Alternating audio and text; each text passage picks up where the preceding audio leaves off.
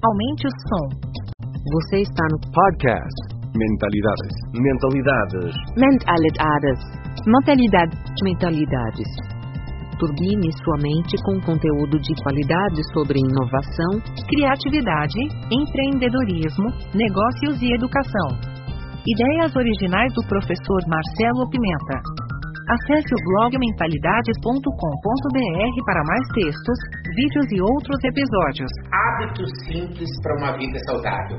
É isso que você vai conhecer nesse nosso podcast 195. Uma conversa com a doutora Lu Costa, uma médica especializada em Ayurveda. E ela vai te mostrar que você ter uma vida saudável, uma vida com saúde, com disposição, com vontade e entusiasmo, não é tão difícil assim, desde que você cuide de alguns aspectos, como a sua mente, o seu corpo e a sua alimentação. E esse bate-papo vai te trazer dicas poderosas para você melhorar a sua qualidade de vida. Nos últimos 10 anos, na verdade, estamos nos dando conta que temos que mudar. Nós não somos e nem vamos ser ainda o melhor exemplo de saúde. A gente, na verdade, está fazendo isso para mudar números daqui a 50 anos e encontrar já um lugarzinho aqui nos nossos 50 anos, a turma dos 40, a turma dos 60, as gurias dos 70,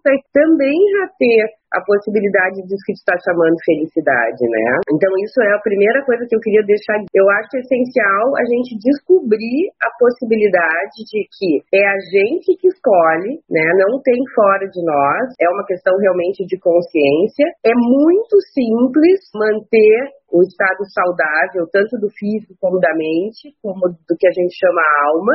Só que é extremamente exigente. E aí eu começo dizendo isso. Exigente por quê?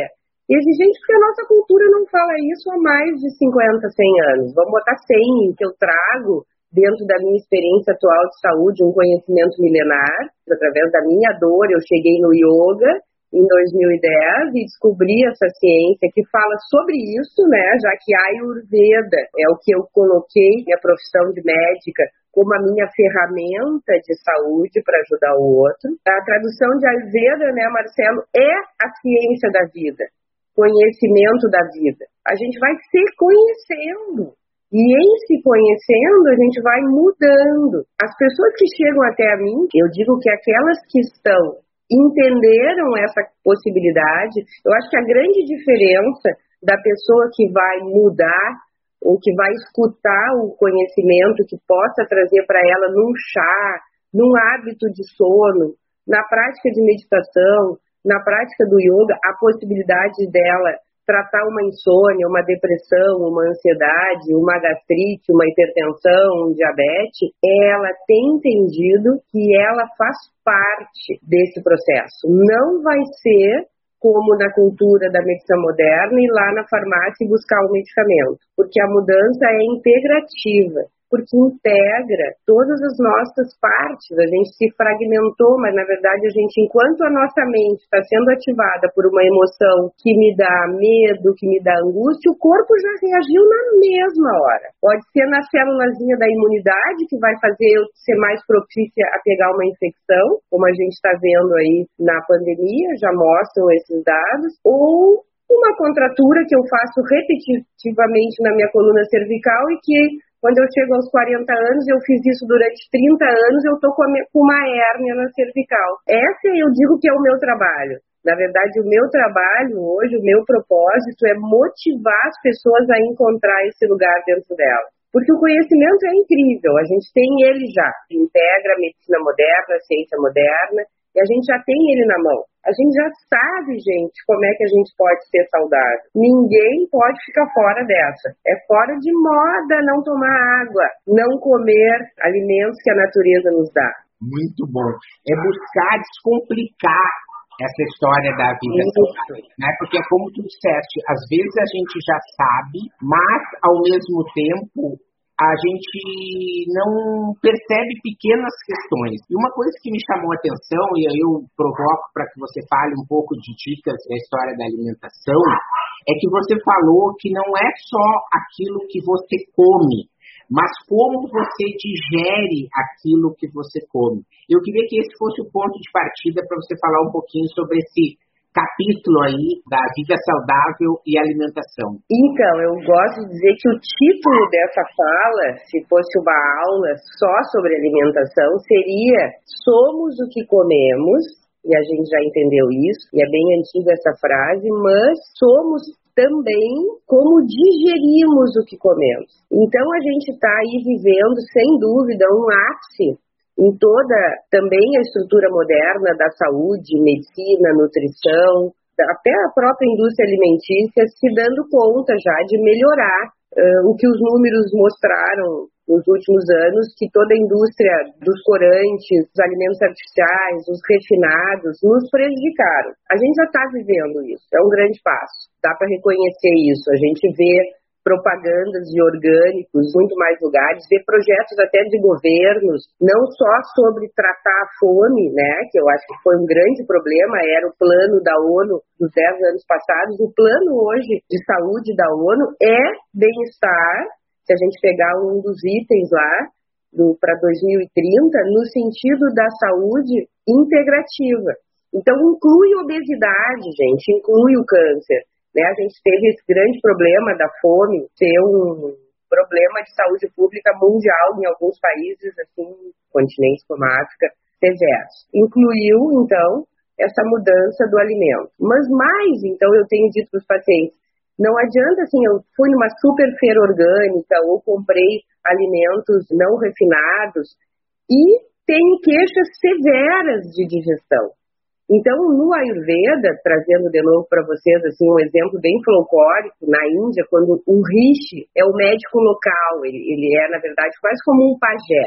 O Ayurveda é uma medicina que a pessoa tem que ir para uma universidade de medicina e fazer residência, mas existem, como aqui nos nossos pajés, existe isso também na Índia a primeira pergunta que ele faz, ele nem pergunta se a pessoa veio por dor de cabeça, insônia, depressão, dor em algum lugar. Ele pergunta como é que estão as suas evacuações. Porque é óbvio, né, gente? Quer dizer, se a gente tem um condomínio, acho que com 200 casas, produzindo um lixo diário, se tu passa cinco dias sem tirar o lixo, tu não consegue nem entrar em casa, muito menos no condomínio. Então tem todo um... A gente já colocou isso nas nossas cidades como um plano de higiene. A gente viveu numa cultura, e eu ouvi isso, e certamente muitos daqui ouviram isso. Ah, na minha casa todo mundo tem um intestino preso. A gente usava uma coisa chamada elixir paregórico, aposto que muitos usaram. Que bom que não tem mais, no sentido de que aquilo mascarava.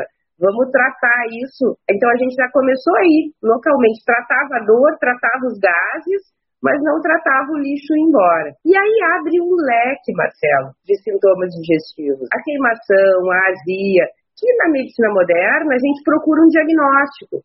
Então é síndrome do colo irritado, é gastrite, está com esofagite, e está tudo certo, gente, fazer isso. A gente vai fazer em paralelo isso, porque a gente talvez precise já tratar. O que eu faço hoje, o que a medicina integrativa faz hoje, é tratar a causa do sintoma, do intestino preso, e não só preso, aquela várias evacuações por dia, gás. Então, gente, está com algum sintoma? Procura o médico. Vai lá e pergunta para ele: eu quero saber o que está me causando isso, né? Não só tratar. E cutuca, porque nós médicos já estamos sabendo disso. Flávia estava dizendo aqui, né, que o intestino preso era considerado uma coisa normal. Então, assim, às vezes é a história de dizer, olha, eu não vou mais tolerar ter que tomar laxante, ou ter que tomar metamucil, ou ter que tomar alguma coisa assim, para poder fazer. Então, é disso que a gente está falando. Vamos aproveitar hoje, e eu gosto muito de listas, né, para a gente poder fazer listas de coisas que a gente pode estar tá melhorando. E a pergunta que chegou já aqui tem a ver com a digestão, o racional, a, a, sobre tomar água morna em jejum toda manhã, a pergunta da Beth Pimenta. Qual é a explicação que a medicina, no caso a Ayurveda, principalmente traz nisso, né? E a gente está tendo comprovações aí de uma forma geral na medicina moderna. A temperatura interna, gente, do corpo, se a gente botar um termômetro, hoje está todo mundo medindo a temperatura toda hora para entrar nos locais, e isso acho que serve a gente usar esse exemplo é na média 36, né? Vamos botar aí. Tem uns abaixo de 36, um, um pouquinho acima, tá tudo certo. Então é uma temperatura, né? Se a gente está numa cidade com 36 graus, a gente está suando. Está muito quente. Então é uma temperatura quente do corpo. E de noite, e o Ayurveda usa muito isso. Como é que está a temperatura lá fora? Em qualquer lugar, a temperatura da noite baixa. E o que, que acontece? A temperatura do corpo também sente essa temperatura externa. O fígado passou a noite inteira fazendo as últimas tarefas para limpar esse lixo que a gente junta e não bota para fora, que é o intestino preso. Só isso, oferecer uma água morna para o trato digestivo, por conta da temperatura, vai ajudar o metabolismo do fígado. Vai curar, vai resolver? Certamente não dessa forma, mas vai ser uma das questões que vai nos ajudar muito, porque eu tô. Agora, se eu boto o mesmo copo de água a 4 graus, uma geladeira extremamente forte ou a 10 graus, certamente eu só complico a digestão, porque o fogo digestivo, que é o que importa para gente, é o que a gente busca, a palavra em sânscrito, só para não deixar de usar, já come... é Agni, é fogo digestivo, ele é um fogo mesmo ele está a 40 graus. Então, se eu baixo essa temperatura e vou comer o pão branco de todo dia na padaria ou o pastel com carne, não vai dar certo. Eu vou ter problema, em algum lugar vai ir. Até esse pastel, que de repente, se tivesse com um bom fogo digestivo, era digerido. Então a gente complica, por isso é tão simples. Então a principal questão é ajudar a temperatura interna para uma digestão coisas práticas para até tu fazer uma consulta, fazer isso. Então amanhã de manhã, quem sabe, testa. Toma um copo de água morna, a mesma chaleira que tu vai aquecer para depois fazer o teu chá ou passar o teu café, antes tira um pouquinho e toma ela. Com relação à Ayurveda e à água gelada também, né? De você evitar no sentido de entender, que é bem lógico, né? Eu não sou médico, mas eu fico pesquisando, né? E eu e as coisas assim que, tipo, cai a ficha, né? Você entende. Hoje, né, quando entra uma água gelada no seu corpo, você pega uma energia inteira, as pessoas lá que estavam fazendo outras atividades, elas têm que parar para fazer o seguinte, não, vou pegar essa água e vou ter que levar ela até a temperatura do teu corpo para conseguir. É um desperdício de energia. Por exemplo, para mim já caiu a ficha, entende? Então, às vezes eu tomo água gelada, eu acho que é uma questão sempre de equilíbrio. Né? Ah, que bom, vou me permitir, né? Quer dizer, não é uma coisa, ai, vou tirar totalmente radical. Mas sempre que eu posso, hoje eu tenho tomado água à temperatura ambiente. É dessa simplicidade da natureza, né? Tu foi correr, estava quente, chegou suando, o corpo está pedindo que refresque, não tem problema se isso está de acordo. Lá na beira da praia, 40 graus, agora não é ninguém para tá, ninguém tá na beira da praia. Tá tudo certo. Mas durante o dia, para eu manter esse fogo digestivo, para eu manter esse, esse aquecimento natural do corpo, vai tomando a tua água temperatura ambiente. Abre um leque de coisas simples, que é importante também eu dizer, isso aqui não é receita no ponto de mandamentos. Cada pessoa é individual. Então tem coisas de uma forma geral que a gente entende que é bom para todo mundo, mas mesmo assim tem pessoas que vão escrever, não, eu prefiro assim. Então, assim, acho que pontos importantes sobre a, sobre a digestão. Iniciar o, o dia com um copo de água morna. E aí, a segunda coisa, a partir daí, prestar atenção na fome. Então, acho que esse é o segundo ponto super importante. A gente já falou da temperatura, não vou voltar nisso. A questão da água morna, água temperatura ambiente todo dia e evitar água gelada. Água gelada principalmente nas refeições ou durante o dia. Segunda questão é prestar atenção na nossa fome, gente. A gente veio de uma cultura eu me lembro que eu me perguntava isso na minha adolescência. O americano toma um grande café da manhã, né? A gente viu nos filmes, viu em várias, várias séries, ainda na nossa época, aí, falando para a turma depois de 50, que era um breakfast, né? Pacote de, de sucrilhos na mesa e um monte de outra coisa. E todo mundo correndo ainda por cima. Se tu pegar bem no filme, ó, todo mundo na mesa correndo para ir pro colégio, as crianças. Então, assim, não é isso. Alimento é sagrado no sentido de que a gente é o que a gente come. Então, como é que eu vou colocar tudo rapidinho e agora eu vou pensar? Vou pro colégio. Não, o corpo vai dizer, não, não vou digerir o alimento, vou pensar. Não tem isso. É claro que vai ter dor de cabeça durante o dia. É claro que vai ter sintomas digestivos, que o corpo não consegue fazer duas coisas ao mesmo tempo desse jeito, coisas importantes, por exemplo, como pensar e digerir. Então, a primeira coisa é presta atenção na tua fome.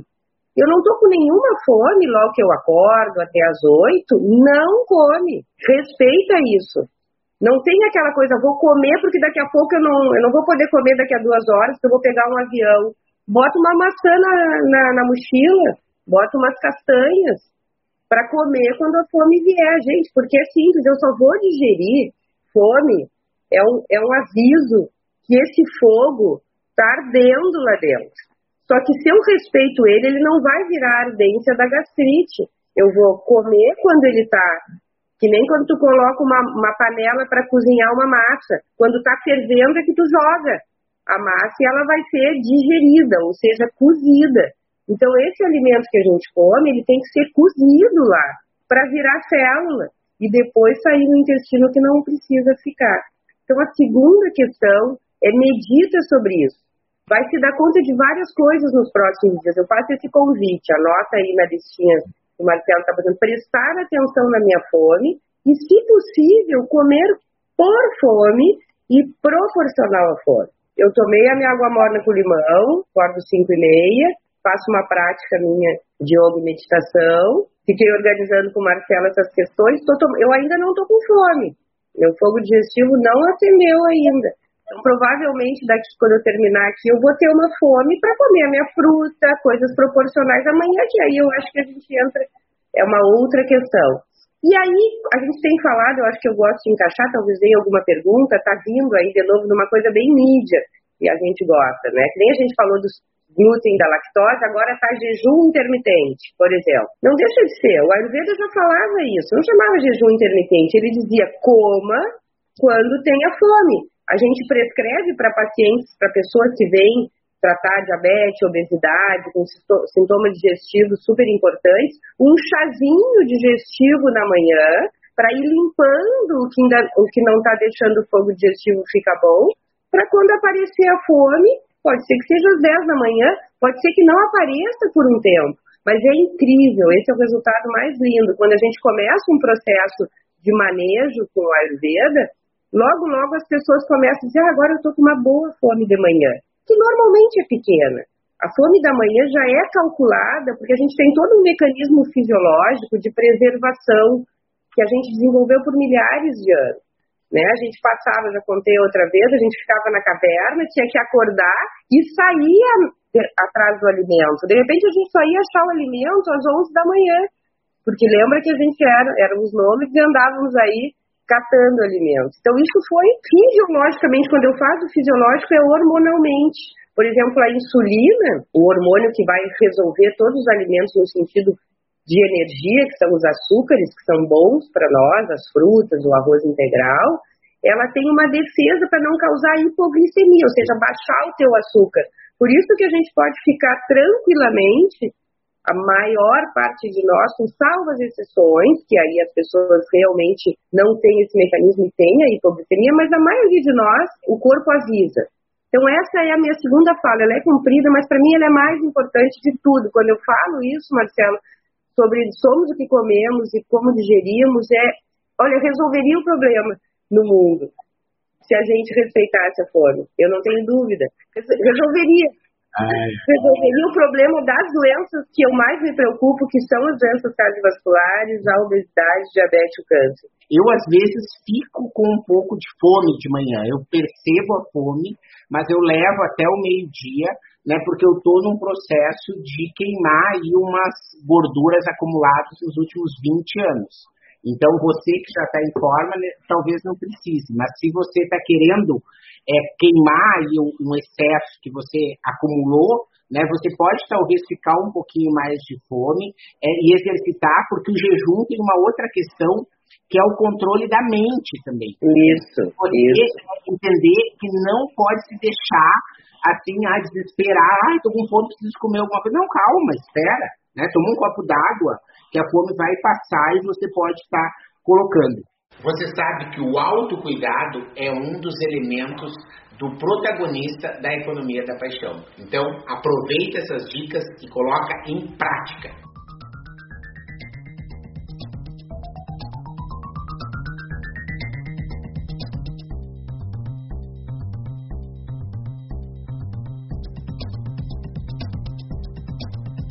Obrigado por sua audiência. Aguardo seus comentários. Se achou esse conteúdo interessante, indique para quem você ama. No YouTube temos dois canais, procure por Mentalidade de Professor Marcelo Pimenta. Assine nossa newsletter gratuita em nosso site. E não deixe de participar da novidade, nosso canal Mentalidades no Telegram. Te espero lá.